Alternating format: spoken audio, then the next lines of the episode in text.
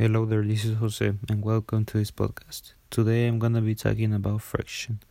What is friction charging? When you rub one material to another, they are char- charged by friction.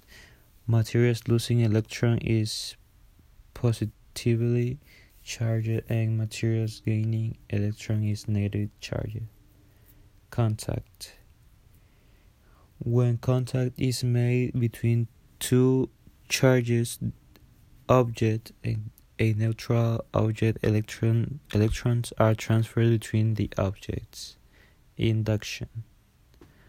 When charging a, condu- a conductor by induction a charger ob- object is brought closer to